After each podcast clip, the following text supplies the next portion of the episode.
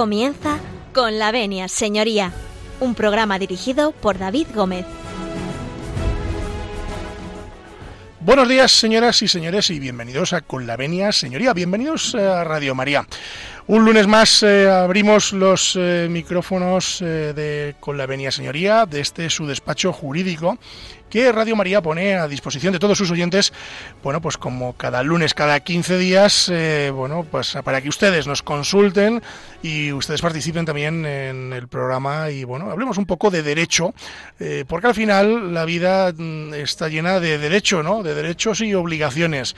Hoy tenemos un programa súper cargado de muchas cosas y, bueno, pues antes de anunciarles de qué vamos a hablar, eh, sí, me gustaría recordarles que tenemos algunas formas de contacto con el programa ya saben que pueden ustedes eh, contactar con nosotros en el correo electrónico con la venia arroba radiomaria.es. Se lo repito, con la venia arroba radiomaria.es.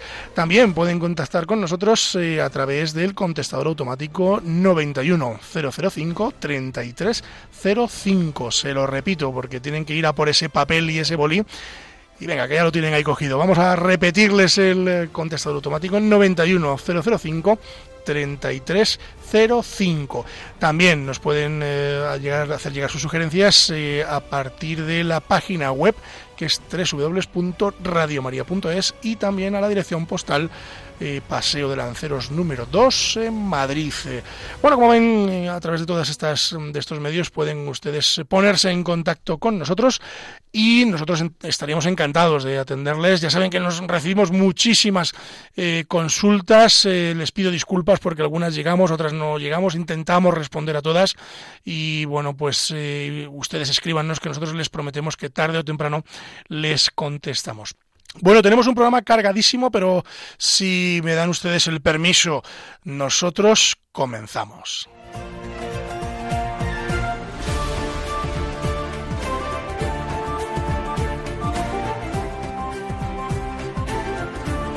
Tienen la palabra Bueno, pues tienen la palabra, tienen la palabra. Hoy tenemos con nosotros eh, a uno de nuestros eh, abogados ilustres eh, que ya ustedes conocen y que no necesita presentación, que es don José María Palmero. Don José María, muy buenos días. Buenos días, feliz lunes y feliz semana, don David, a ti, a la emisora y a toda la audiencia tan agradable que tenemos estos lunes cada 15 días. Bueno, José María, ¿qué tal el verano? Porque me imagino que mm, ya ha descansado y desconectado un poquito del, ruido, aunque no se haya movido mucho. El verano, el verano ha sido atípico, bueno, pues como la situación sanitaria que padecemos. Verano de tranquilidad en casa, con el lujo de tener eh, mi piscina eh, en mi urba particular y refrescándome esos días estivales calurosos que nos han sacudido y que ahora ya se han aliviado. Y de vuelta otra vez a, la actividad judicial, a los tribunales, que ya van empezando a señalar nuevamente vistas, juicios y, diligencias en general, pero con esa especial forma de eh, que nos obliga la situación sanitaria e higiénica. Bueno, y sé que también has disfrutado de tus nietos, ¿eh? Esto no, no lo cuentas, pero yo lo sé. Eh, al final, al final no se han ido de Madrid a la playa por una serie de problemas eh, condicionantes y claro, han estado aquí, yo he estado disfrutando de ellos, disfrutando de la piscina y, viendo como ya la mayor nada perfectamente o casi y el pequeño empieza a hacer sus pinitos en el agua. No sé quién ha disfrutado más, si el abuelo o los nietos. Hombre, indudablemente el abuelo. Bueno, don José María, hoy teníamos en la mañana de hoy también previsto que estuviera con nosotros a otro abogado que ustedes bien conocen, que es don Valeriano Garcinuño, pero, pero las cosas de la abogacía le tienen en una comisaría. No sé si a lo largo de la mañana podemos, podremos contactar con él porque, bueno, está asistiendo a un, a un cliente. Y nos vamos hasta Salamanca porque allí tenemos a uno de nuestros eh, abogados de cabecera, a nuestro querido abogado salmantino, que es Javier Martín. Don Javier, muy buenos días. Muy buenos días, David. Muy buenos días a todos los oyentes de, Radio María y bueno, encantado nuevamente de, asistir al programa y, estar con vosotros y aprender un poco de, derecho y nada, eh, un placer estar estar de vuelta. Bueno, me ha contado un en Este nuevo curso, en este nuevo curso judicial, ¿no? Que antes era en septiembre, pero bueno, ya llevamos eh, unos cuantos días de unos pocos desde agosto. Me ha contado un pajarito que andas por el pueblo. No sé si has estado todo el verano, ¿no? Cuéntanos. Sí, he estado, he estado, pues eso. Yo el, verano no ha sido atípico del todo porque, bueno, hemos estado en el pueblo y la gente del pueblo eh, sí que sí que ha bajado en Zarza Cumarera, como, como ya lo saben. Sí. Y, y nada, no, ya te digo, ha sido atípico más que nada por la inseguridad un poco y, el nerviosismo de, la gente que, en cuanto a la gente que ha bajado, porque ya digo que ha sido más o menos la misma. Y bueno, las fiestas suspendidas y demás, pero bueno, eh, por lo demás ha sido bastante parecido a otros veranos. Bueno, pues yo, yo me alegro. Bueno, pues vamos a tratar hoy un tema eh, muy interesante que, bueno, a la vez que preocupante, que es la ocupación de las viviendas. Hemos hablado eh, durante el verano varias veces de, este asunto y a lo largo de los programas de Con la Avenida Señoría en los últimos meses, eh, y me atrevería a decir que en las últimas temporadas también hemos tocado eh, este tema. es un tema que nos preocupa, que nos preocupa especialmente porque durante, bueno, durante muchísimos meses hemos estado confinados y, bueno, pues ha habido muchísima ocupación de vivienda y vamos a tratar un poco cómo se afronta, qué podemos hacer, qué recorrido tiene, cómo se en fin, cómo se resuelve, eh, a ver qué nos ampara la ley y para ello vamos a contar con eh, don José María y, don Javier Martín, pero intentaremos también hablar con don Valeriano Garcinuño. Pero antes, antes, y aprovechando que tenemos aquí a Javier Martín desde Salamanca, nos vamos a ir a nuestro diccionario jurídico.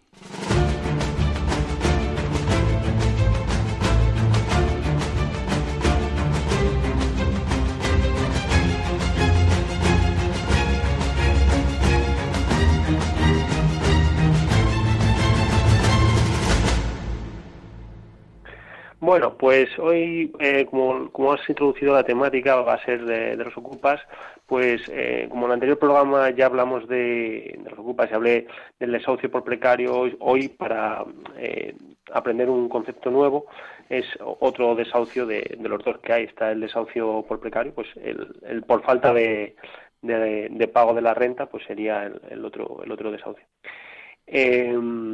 Bueno, pues el juicio por desahucio por falta de pago de renta es el procedimiento judicial encaminado a la recuperación de la posesión de la vivienda, es decir, a la, entrega del inmueble eh, desocupado al propietario, o, también a la reclamación de las rentas y las cantidades adeudadas. ¿no?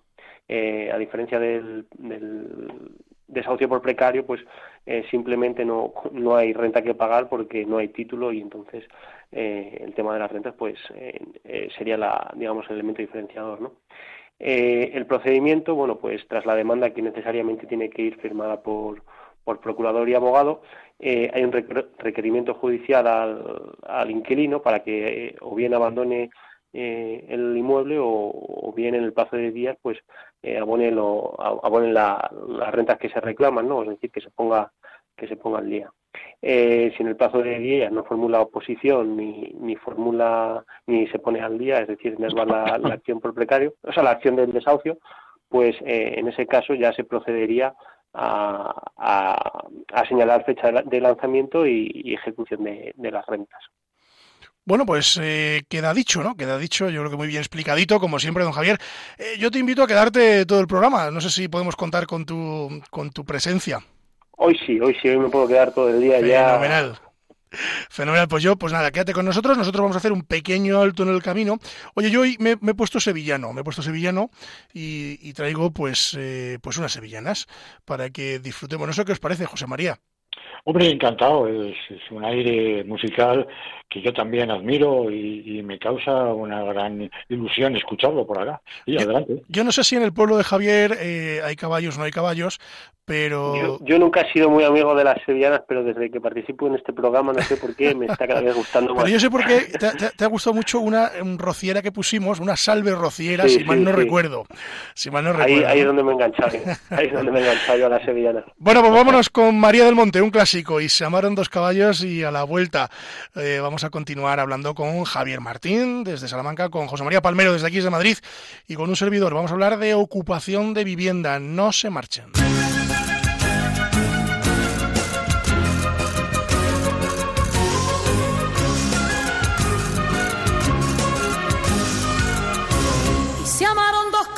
mire usted qué maravilla. Usted qué maravilla en la plaza de la Mancha, en el cuadrilla, se enamoró mi caballo de una yegua de Castilla. Ella lo vio torear y se puso muy coqueta al sentirlo relinchar, porque comprendió que era distinto de los demás. Del pesebre se soltaron cuando nadie lo cuadra se besaron. Al campo se me escaparon al terminar la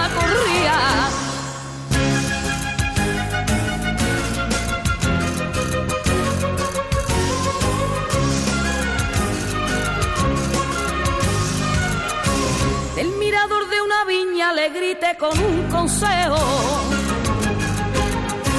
Le grité con un consejo, déjala caballo mío, ya no puedes galopar. Tus amores con la yegua te va a costar una cornada. Contestó con un relincho, galopando me decía, y eso ya no puede ser. Dime qué es lo que tú harías si te gusta una mujer y se amaron dos caballos con la yegua de Castilla. Yo lo tuve que dejar que corrieran por el campo y en completa libertad.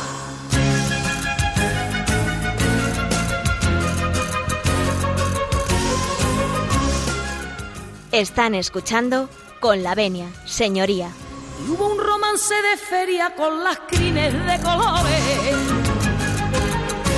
Con las crines de colores hubo un romance de feria con las crines de colores. La música fue un relincho de esos relinchos de amores. Los campos de Castilla, luna de miel desbocada, luna de miel desbocada. Mi caballo con la yegua entre viñas se besaba y nació un potro alazano con un lucero enlunao, con un lucero enlunao, calzada las cuatro patas y el hocico aceitunao.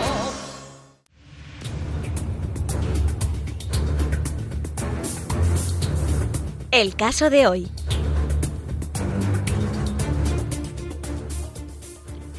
Bueno, pues continuamos, continúan ustedes en la sintonía de Radio María, continúan ustedes eh, en compañía de Con la Venia Señoría, en esta magnífica mañana de lunes, ya del mes de septiembre.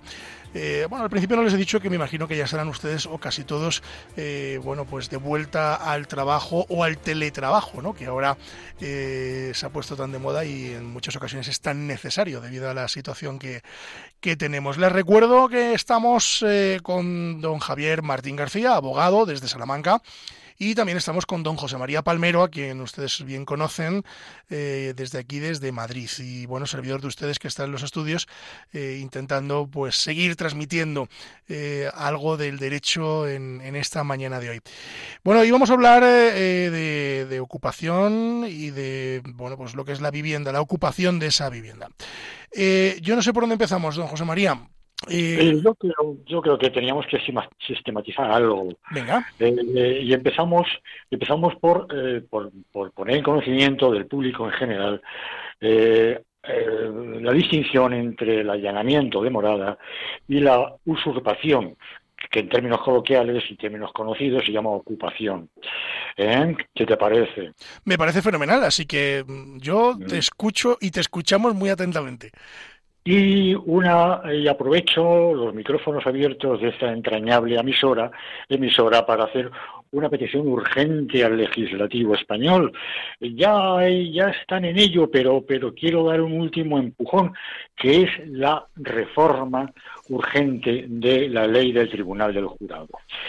Y digo esto, y digo esto por cuanto que la ley del Tribunal del Jurado, la ley del Jurado de 22 de mayo de 1995, atribuye la competencia objetiva en su artículo primero a el conocimiento del Tribunal del Jurado, de los jurados, a estos delitos de allanamiento. ¿eh?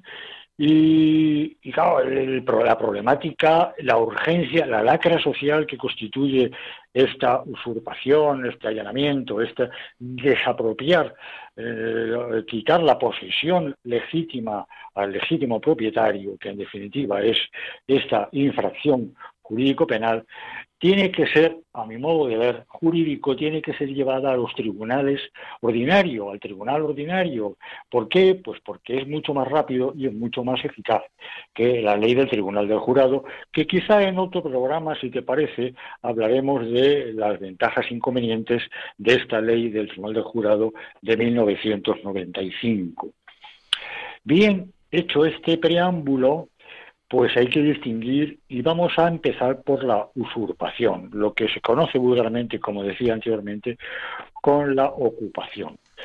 Y la ocupación está eh, tipificada en el Código Penal, en el artículo 245, en sus dos números, 1 y 2, y castigada medianamente grave en el primero de los números porque exige que para que se dé esa usurpación, esa ocupación, violencia o intimidación en las personas, ocupare una cosa inmueble o usurpare un derecho real inmobiliario de pertenencia ajena.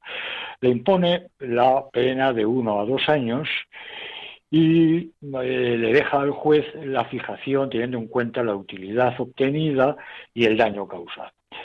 Pero lo que más se está tratando últimamente en los juzgados españoles es el número dos, que se está llevando por delito leve. Tan leve como que castiga solamente con la pena de multa de tres a seis meses, solamente. Bien poco es, ¿no? Bien poco es. Yo no soy penalista, pero me parece poco. Poquísimo, teniendo en cuenta, además, que la sanción pecuniaria de tres a seis meses a personas que normalmente, que oficialmente no son solventes, pues se queda en papel mojado. Y ese número segundo lo que dice es que el que ocupare sin autorización debida un inmueble, vivienda o edificio ajenos que no constituyen morada o se mantuviera en ellos contra la voluntad de su titular. Bueno, ahí es donde radica el porcentaje mayor, más elevado de estas infracciones jurídicas que hoy nos toca analizar. Porcentaje mayor porque se han venido ocupando, aun cuando ya tímidamente o de una forma alarmante empiezan a ocuparse por este sistema viviendas, segundas viviendas, residencias en sierra, en playa, en lugares de, segunda residencia, amparándose en este segundo número que tan levemente castiga. También propongo, desde aquí una reforma también urgente para castigar y precisar con mayor virulencia, con mayor ejemplaridad el delito que ya constituye una lacra y que se está extendiendo tremendamente, sobre todo en Cataluña, sobre todo en Barcelona, aunque también Madrid empieza a padecerlo.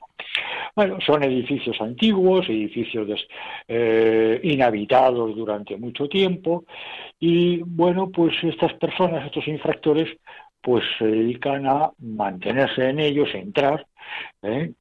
sin autorización. Y, eh, y, son enjuiciados por eso delito en juzgado de instrucción como delito leve, que repito que no tiene ninguna eficacia ni sancionadora ni ejemplarizante. No sé qué opinas al respecto. Sí, no, me, parece me parece correcto, porque ese, el problema que yo que yo le veo a, este delito son las eh, las bajas los bajos castigos, ¿no? Esto que decías tú de estas penas tan pequeñas, ¿no? Porque resulta que si te roban en casa eh, y le pillan y se demuestra el delito es mayor, tiene cárcel, ¿no? En casa habitada, no, no corrígeme si me equivoco. Claro, si es un inmueble eh, si es un inmueble o un derecho real inmobiliario, o, por, ejemplo una servidumbre de vistas, de paso, que es un derecho real inmobiliario, además de las penas que se incurre por violencia ejercida o intimidación a las personas, la pena de prisión de uno a dos años. Bien, esto es para el caso de que, eh, de que esté, como ha ocurrido en algún caso, de los que se entre, pero normalmente la entrada en estos casos en una vivienda, en una morada, eh, ocupa, eh, convivencia de sus residentes, de sus propietarios, es más bien para, para delitos de robo, robo con violencia o intimidación. Pero también se ha producido casos en los que aprovechando que los titulares propietarios de la vivienda se van de vacaciones, eh, o, o, incluso ha ocurrido personas de baja por enfermedad, por ingreso eh, eh, en esta pandemia, ingreso hospitalario, pues se ha aprovechado para entrar en esa casa y ocuparla. y estar y mantenerse en ella. Sí, ha habido mucho abuso de esto, digamos, ¿no? Pues eh, eh, no sé qué opina Javier Martín de todo esto. No sé si has tenido algún caso eh, similar o parecido. A mí antes nada quería así a modo de también de pues eso de, que mis secciones son los conceptos. me he recordado cuando ha empezado a hablar José María sobre la ocupación que también es interesante saber que la ocupación es un es un modo originario de adquisición de la propiedad, pero claro se refiere a a cosas abandonadas o, tesoros, por ejemplo, pues eh, bueno, con, con, todos los requisitos y, y demás que establece el Código Civil, ¿no? Claro, claro, claro, claro. realmente eh, no hay no hay propiedades abandonadas, así que eh, los ocupantes no se pueden convertir en, en propietarios.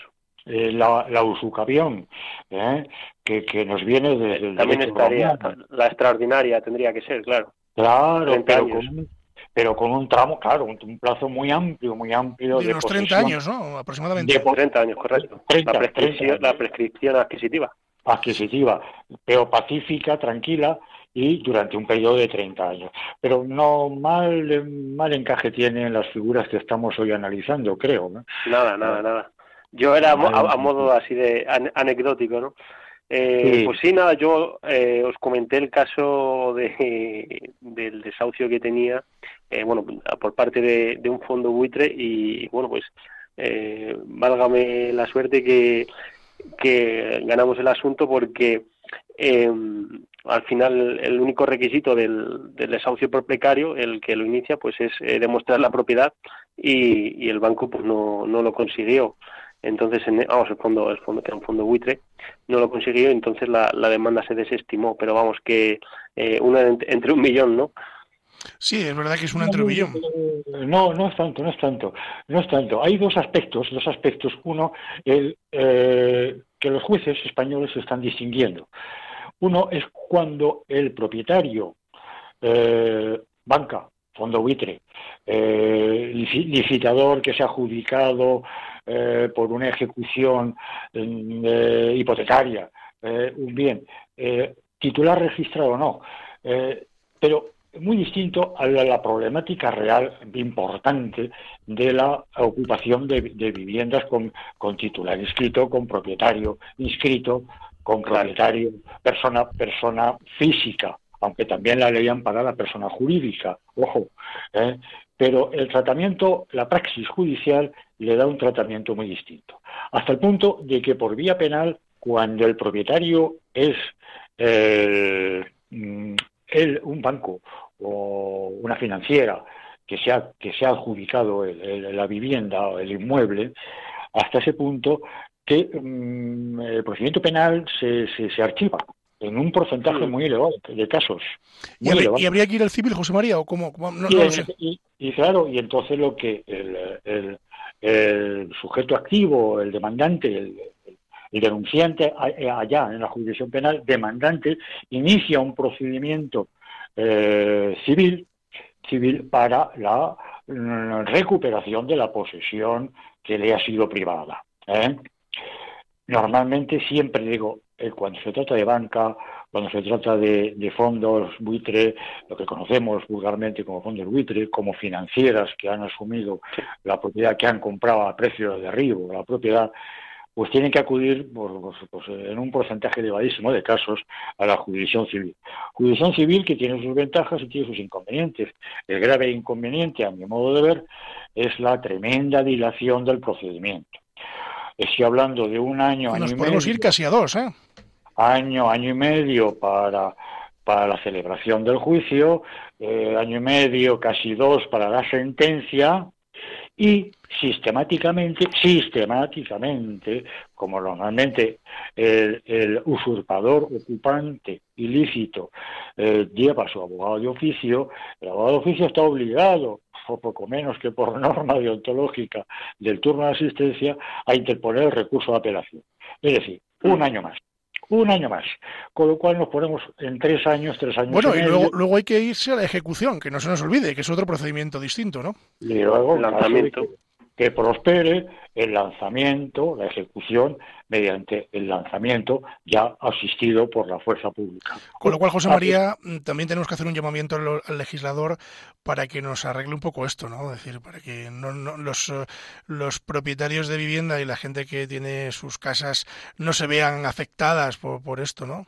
Claro, claro. Eh, y ya, y aprovecho para relacionarlo con otro delito que está muy próximo, muy próximo, muy próximo a la ocupación, que es el allanamiento de morada, pero que tiene su distinción. Ojo, ¿eh? ¿Eh? ¿Y qué significa eh, esto? ¿Qué es el allanamiento de morada? Porque esto lo vemos mucho en las películas americanas, pero aquí ¿cómo lo tratamos?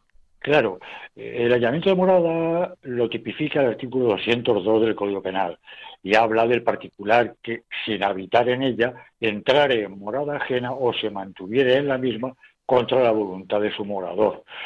Si el hecho se ejecuta con violencia o intimidación, la pena será de prisión de uno a cuatro años y multa y multa de seis a doce meses. O sea, esto ya es mucho más grave.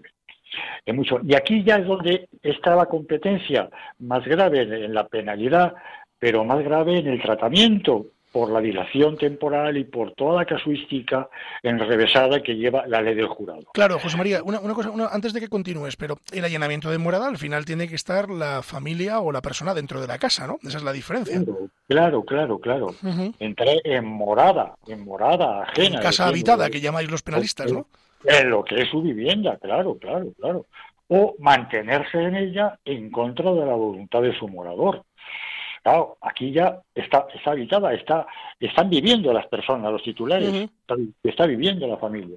Y entran, la ocupan, ocupan, la allanan y, y íntimamente relacionado digo la ley del jurado que hay que modificarla, que hay que sacar de la ley del jurado esta figura delictiva por rapidez de tratamiento y eficacia, en definitiva, porque la justicia si es rápida es doblemente justicia.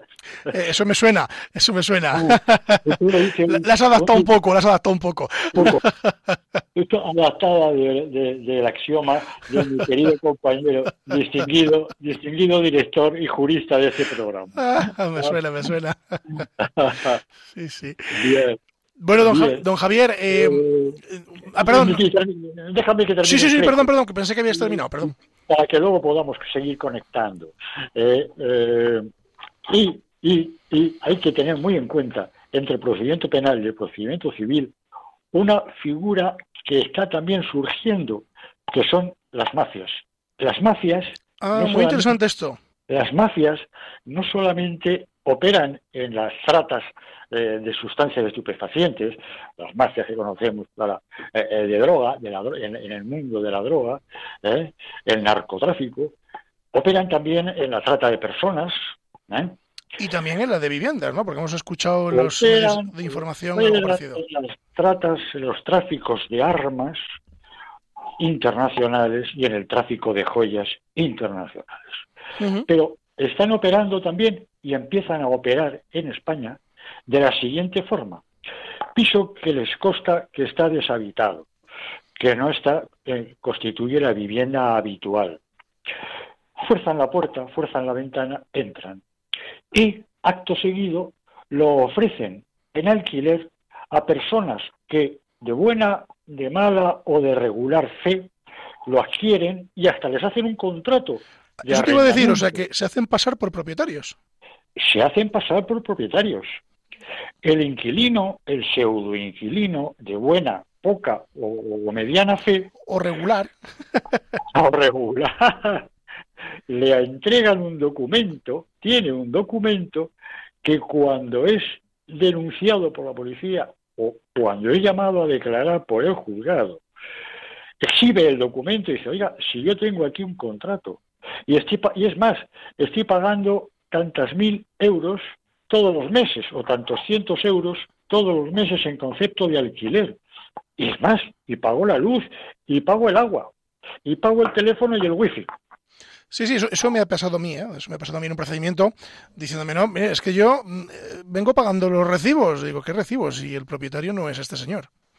Eso te lo esgrimen mucho más, te lo esgrimen en el procedimiento penal y lo paralizan, pero después sirve como oposición importante y tú tendrás ahí la experiencia, como acabas de decir, en el procedimiento civil.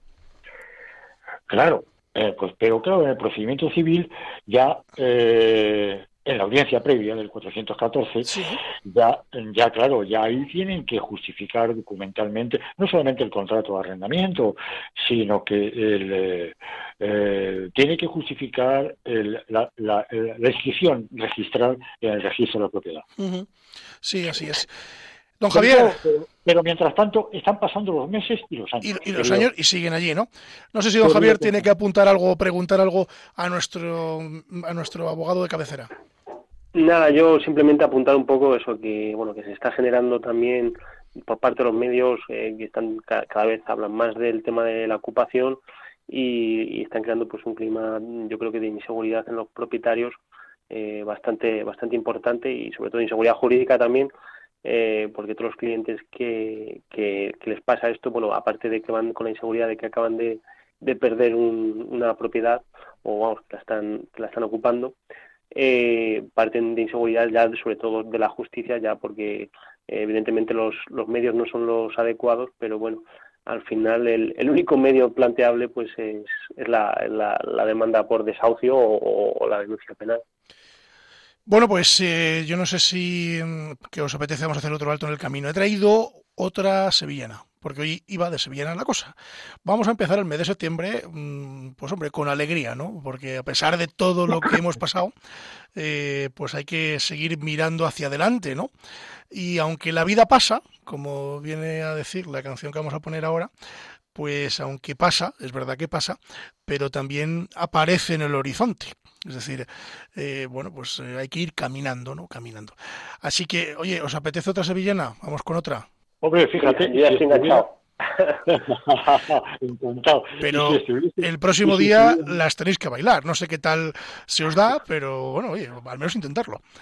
No, pero eso a mí, eso de la danza, algo de eso de la danza a mí yo no me ha no te, no, no, te seduce nada, ¿no? No, no, no, no, no. Bueno, pero a los oyentes les dejamos bailar, ¿no? Vamos a dejarles, si saben sevillanas, que yo no, tengo, ni idea, ¿eh? Las ferias están prohibidas, las ferias están prohibidas. Bueno, pero en casa, en casa, en casa, en casa. No salgan ustedes de casa. Pueden ustedes bailar en casa, en, zapatear eh, en el trabajo si están, o en, bueno, donde estén, pero no en las ferias. No en las ferias porque eh, no podemos estar en este momento dedicados a las fiestas. Pero bueno, por eso mismo vamos a alegrar un poquito la estancia en casa.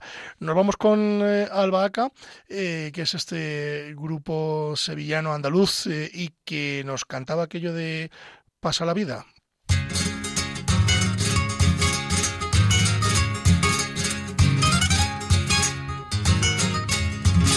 Pasa la vida, pasa la vida,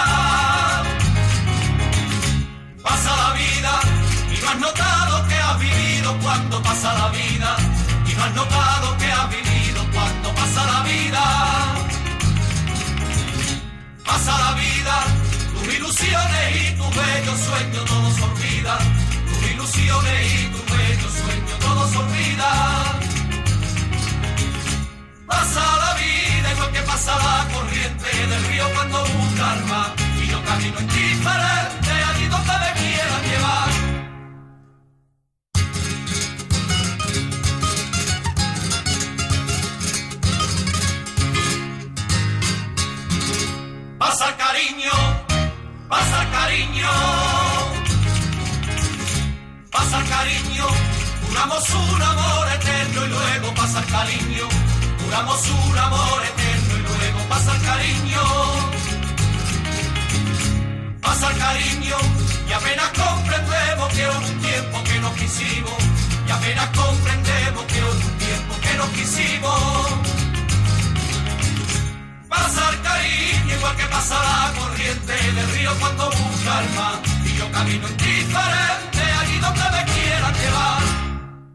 Están escuchando con la venia, señoría. Bueno, pues la vida pasa y también pasa el alto del camino. Vamos, en, eh, Radio María eh, hacemos siempre este pequeño descanso eh, para continuar con todos ustedes. Así que también, pues eso, pues pasa, pasa el, descanso y continuamos.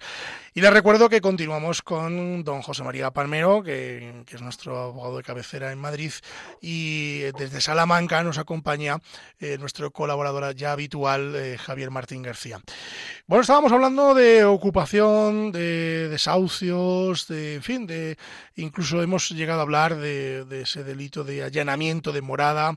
Eh, bueno, yo os quería preguntar a los dos, ¿cómo canalizamos todo esto? Es decir, aunque lo hemos hablado muchas veces, pero vamos a repetirlo.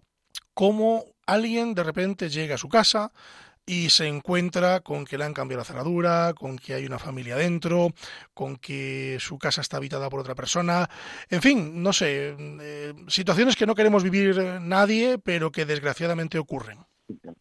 La, casuística es muy variada, es muy variada. Eh, tal como lo expones, o como creo que lo estás exponiendo, querido compañero, eh, es pues la persona, la familia, la familia normal, la familia de a pie, la persona física que llega a su casa eh, de vuelta de vacaciones, de vuelta de, un trabajo que le ha tenido fuera de su localidad de residencia habitual y que se encuentra que le han, que han ocupado, que le han usurpado. Mm, ese es el ejemplo más común. Ese es el más, el más típico o, el más preocupante.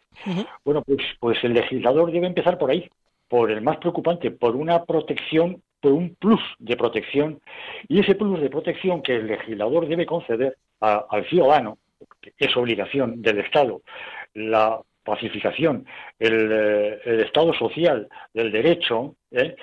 pues, pues para impedir que nadie se tome la justicia por su mano, que ya está habiendo algunos grupos eh, por, alguna, por algún sector social conocido de desocupación, que en definitiva es de dudosa conducta.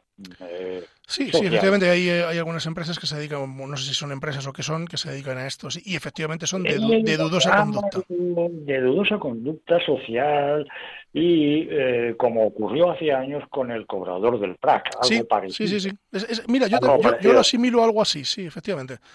Algo parecido. Bueno, pues para que no tenga el particular, eh, la persona eh, honrada, decente, honesta, padre de familia, madre de familia, eh, que tener que, que, ese tremendo desasosiego y ese calvario a iniciar, pues empezar el legislador por, por agilizar, agilizar y dar prioridad, prioridad a este derecho de propiedad privada tan importante y recogido y reconocido en nuestra Constitución. Ojo. Bien, ¿cómo? Pues mire, pues mire usted, en primer lugar, otorgando unas facultades excepcionales a, las fuerzas, a la fuerza actuante. Inmediatamente que se cursa la denuncia en un puesto de la Guardia Civil, cuartel de la Guardia Civil, en una comisaría de policía, en una, hasta sin apuras, una policía local, inmediatamente, inmediatamente debe de actuar, debe de habilitar el derecho a esta policía para que con una previa, por supuesto, confirmación y constatación de esos datos pueda actuar inmediatamente refrendado por la garantía judicial acompañada por el secretario o secretaria judicial, letrado de la Administración de Justicia, que efectivamente da fe y, otorga y reviste de más autoridad a la policía para desalojar, si es necesario por la fuerza física, a los ilícitos ocupantes. Fíjate, José María, te voy a leer un titular que hace tan solo pues eh, un mes que ocurría en Baleares. Eh, Baleares eh, eh, llevaba un año sacando ocupas sin orden judicial.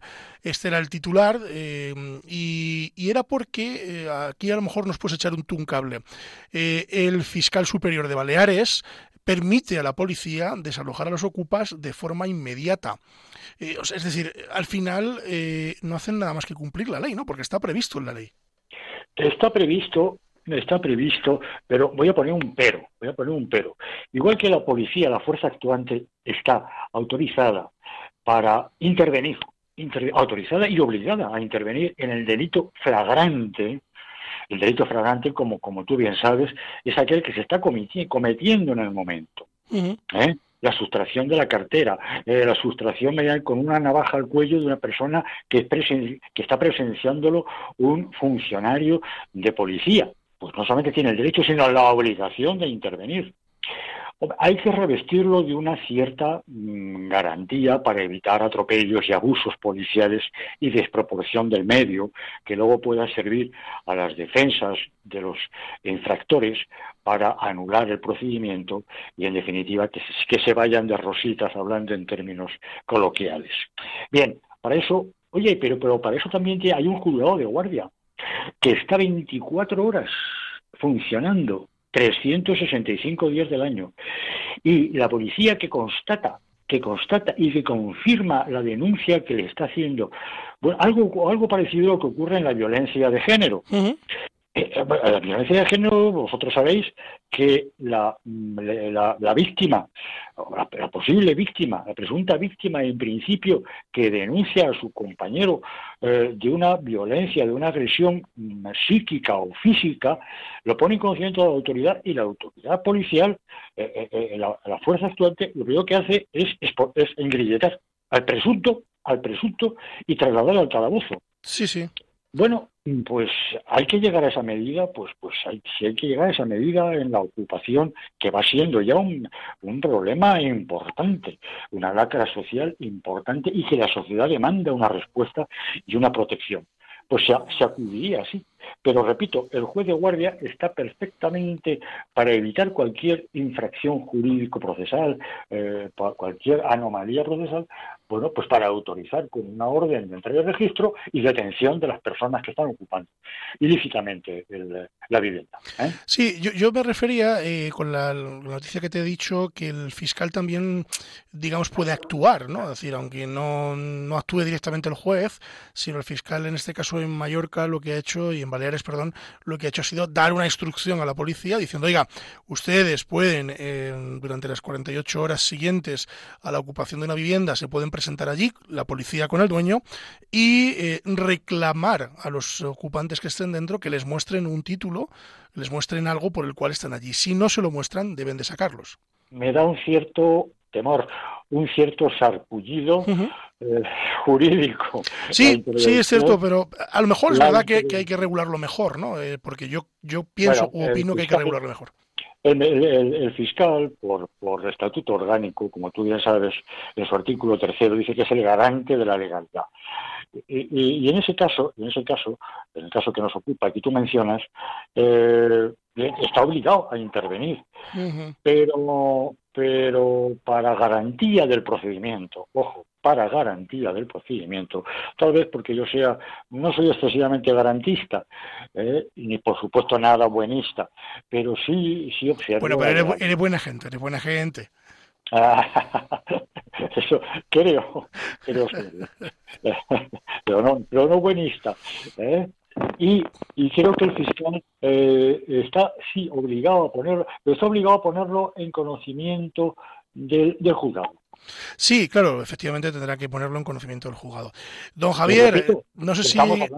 estamos hablando de jurisdicción penal con un juzgado. En penal, en penal, sí, sí. Esto es Que estamos hablando de un juzgado eh, penal, de un procedimiento penal y con un juzgado de guardia, de guardia y en guardia 365 de guardia y en guardia.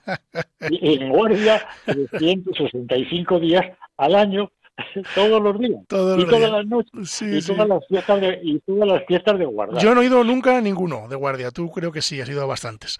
Yo, pues, yo de guardia, pues el civil nunca está de guardia. Pues ya se me ha olvidado de tanto, de tanto, de tanto, de tanto. Don Javier, eh, no sé si tienes que preguntarle también algo a José María o apuntar algo por, por, preguntar o apuntar algo, un poco el origen del problema, porque sí es verdad que antes el, tema de la ocupación pues estaba destinado a, a la gente antisistema, ¿no? Que eh, pues ocupaba pues los centros públicos abandonados o lugares abandonados, vaya eh, ahora realmente el problema real porque cada vez hay, más familias de, a pie que ante la burbuja inmobiliaria que hay respecto del, del alquiler, con alquileres cada vez más altos, pues no, no los pueden afrontar y o bien se niegan a pagar un alquiler o, de entrada cogen y se meten en alguna vivienda desocupada.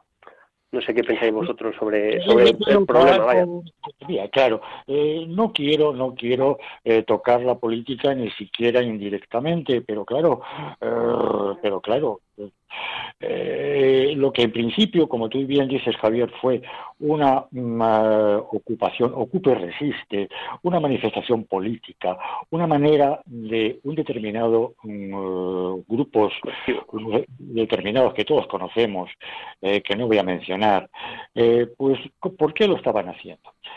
Realmente como beneficio de las personas desvalidas, pobres, o lo estaban haciendo como un modo de reivindicación antisistema y contra el gran capital. Sí, es una reflexión muy segundo, interesante. Lo segundo, lo segundo, Ella- sin duda. La yo he hecho, lo he hecho en forma de pregunta, pero la respuesta estoy contigo, claro, claro, sí ha hecho, se hizo, se arrancó haciéndolo como un- una manifestación antisistema, como una oposición al, al gran capital. Y ahora es donde yo a, este sector tan magnánimo de, de la izquierda les pregunto, señores, ahora que ustedes ya están en el poder, aunque sea parcialmente, y quieren y tanta animosidad tienen contra el capital, el gran capital y contra la banca y las entidades financieras y las grandes operadoras de telefonía y la ¿eh? ¿por qué desde el poder que ustedes tienen ahora no están haciendo nada contra los intereses abusivos de la banca a los consumidores, a los ahorra- ahorradores, a los depositantes, que te llegan los saldos de, banca, de banco, y dicen 14 euros por no sé qué, que te- 35 euros de mantenimiento de no sé cuánto. Oiga, pero si ahí no tengo nada en esa cuenta, ¿y qué mantenimiento de cuenta me cobra usted 35 euros mensuales? Y contra eso no hacen nada. No se hace nada, no se legisla para poner coto a ese abuso bancario. Bien, pero este es otro tema que tal vez, con el permiso de la dirección del programa, lo trataríamos. en Trataríamos otro- eh, en otra ocasión, sí, sí.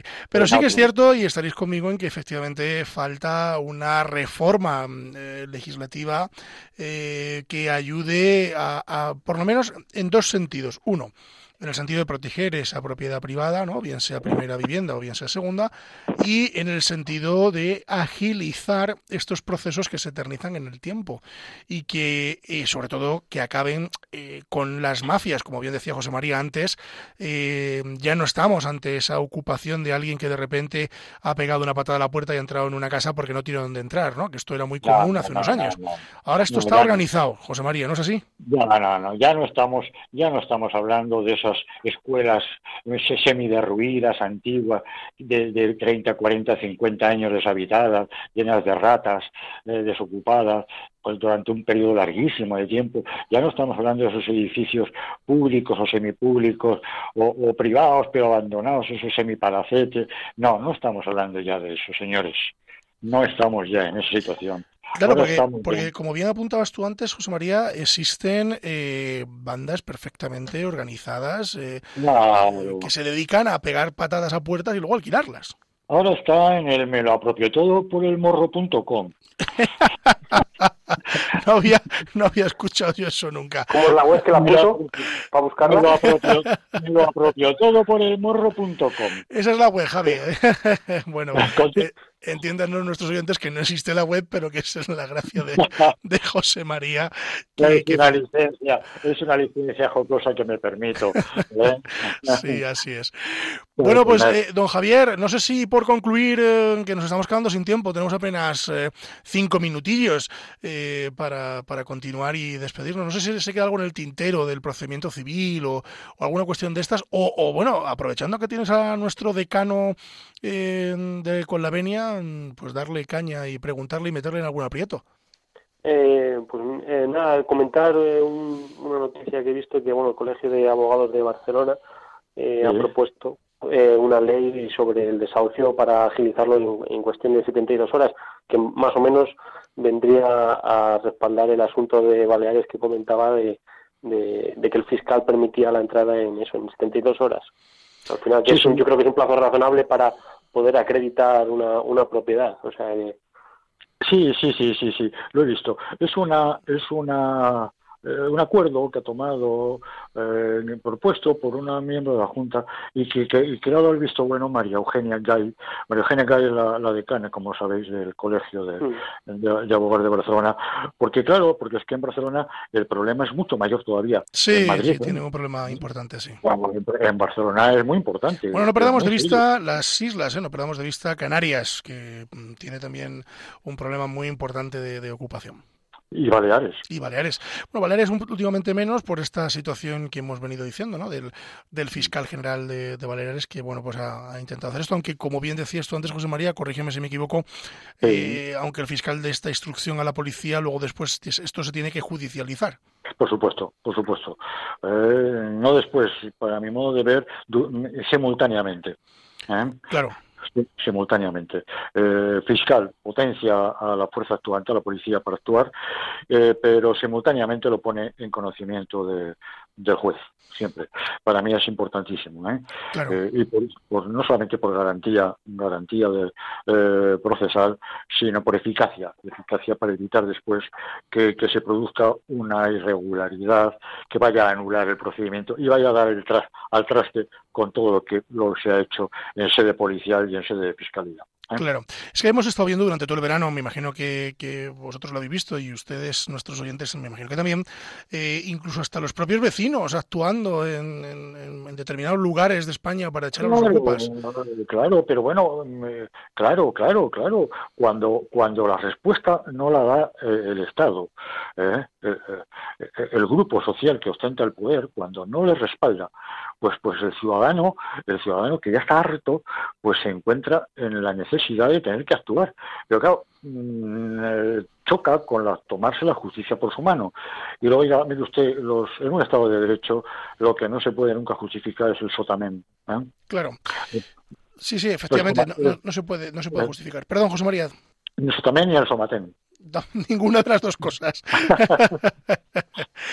bueno, oye, que nos tenemos que marchar, nos quedan apenas eh, unos minutos. Eh, bueno, no hemos podido contactar con don Valeriano Garcinuño porque me dice vía WhatsApp de estos mecanismos modernos que, que en este momento está en calabozos. Eh, nos, no, ent entiendo que con el cliente no, no, estará él, ¿no? No él, ¿no? No él, no él. Creo que no él, sino que estará atendiendo a un cliente que está en los calabozos. Así que no podemos hablar con él, aunque nos hubiera gustado que nos contara un poco en primera persona qué es lo que pasa en los calabozos.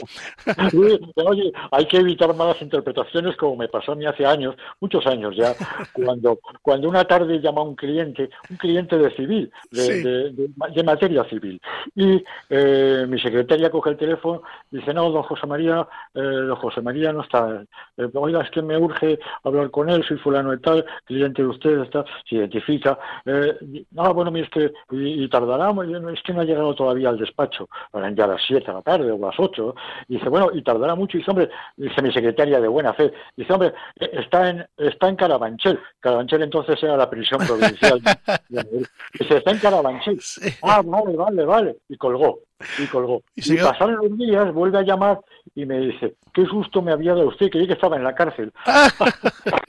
bueno, yo que me... estaba, en la, estaba en la cárcel, pero por fuera, comunicando, no por dentro. yo que he vivido en Carabanchel, la broma que me hacían a mí eh, era de cuando me encontraba so, sobre todo con un compañero común, que es Agustín Pinel, que ha estado por aquí alguna vez, que siempre me decía, oye, eh, pero ¿dónde, dónde, dónde vives y tal? digo, pues mira, Agustín, en, en Carabanchel. Y ah, ¿te han dado permiso? Era la broma, ¿estás de permiso? yo al principio no lo entendía, claro, pero ya lo entendí. Pero, yo, pero no en la avenida de los poblados. Efectivamente. Bueno, señores, nos tenemos que marchar, recogemos velas. Eh, don Javier Martín García, abogado desde Salamanca. Gracias. Eh, espero que, bueno, que continúes con nosotros porque ya eres uno más del equipo de Conlavenia.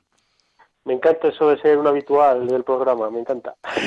Bueno, oye, que, que, sea, ya que, Salamanca, que damos un recuerdo inmenso a toda Salamanca, eh, que creo que están ahí pasando un mal momento como toda España, pero en este momento un poco más apretado, ¿no? Así que sí, ahora mismo, un saludo fuerte a todas. Ahora Salamanca. mismo tendríamos que estar de fiestas también aquí, las fiestas patronales de la Virgen de la Vega. Efectivamente. Pero bueno, pero bueno nos toca... Nos encomendamos a la Virgen de la Vega, que yo creo que es el día 8, ¿no? Si mal no recuerdo, la, sí, el día 8 de de septiembre, ¿no? Es decir, eh, pasado mañana, no mañana, perdón, eh, es la, sería la Virgen. Bueno, pues nos encomendamos a la Virgen y a todos los salmantinos y a toda España. José María, que tampoco hemos podido celebrar la Virgen de la Paloma en Madrid. Oh, y eso ha sido una tristeza. Que yo sé que a ti te gusta y mucho. No, el, el, casticismo ese no lo perdono nunca, ¿sabes? Y este año no ha sido posible. Yo sé no que, que, tú eres eh, un chulapo de verdad, de estos de, de los pies a la cabeza. Nacido, nacido en el Madrid de las Vistillas. Nada más y nada eh, menos. Bautizado en la iglesia de San Andrés y pasado por el manto, por el cuadro de, la Virgen de la Paloma. ¿eh? Ofrecido a la Virgen de la Paloma. O sea, castizo total, madrileño castizo total. Totalmente, totalmente. Bueno, pues oye, muchas gracias, José María. Gracias por, por estar con nosotros eh, un lunes más. que, tengáis, que tengáis un buen lunes, una buena semana y un buen arranque, del, un buen final ya de verano y arranque del otoño judicial que va a ser calentito. Vamos a tener un otoño complejo en todos los frentes, en el judicial, en el educativo, en el personal, pero bueno, tengamos fe y esperanza, es decir, vamos a ser fuertes y, seguir mirando hacia adelante. Gracias a los dos. Y a todos ustedes eh, nos marchamos, nos marchamos, nos hemos quedado sin tiempo. Decirles que les dejamos eh, con la sintonía de Radio María, se quedan ustedes en este momento en la sintonía de Radio María eh, y van a escuchar a continuación Revista Diocesana y después los informativos de esta casa, así que no se marchen. Nosotros volvemos, volvemos dentro de 15 días con el permiso de todos ustedes para seguir hablando de derecho y seguir hablando de los problemas que les afectan a todos ustedes. Así que nada, repetirles y recordarles que pueden escribirnos al correo electrónico con la venia arroba radiomaria.es. Se lo repito, con la venia arroba radiomaria.es. Escríbanos y vamos a intentar seguir contestándoles y seguir eh, preparando programas de aquellas situaciones que a ustedes eh, realmente les preocupan. Decirles eh, una vez más que la justicia, si es justa, es doblemente justicia. Muy buenos días.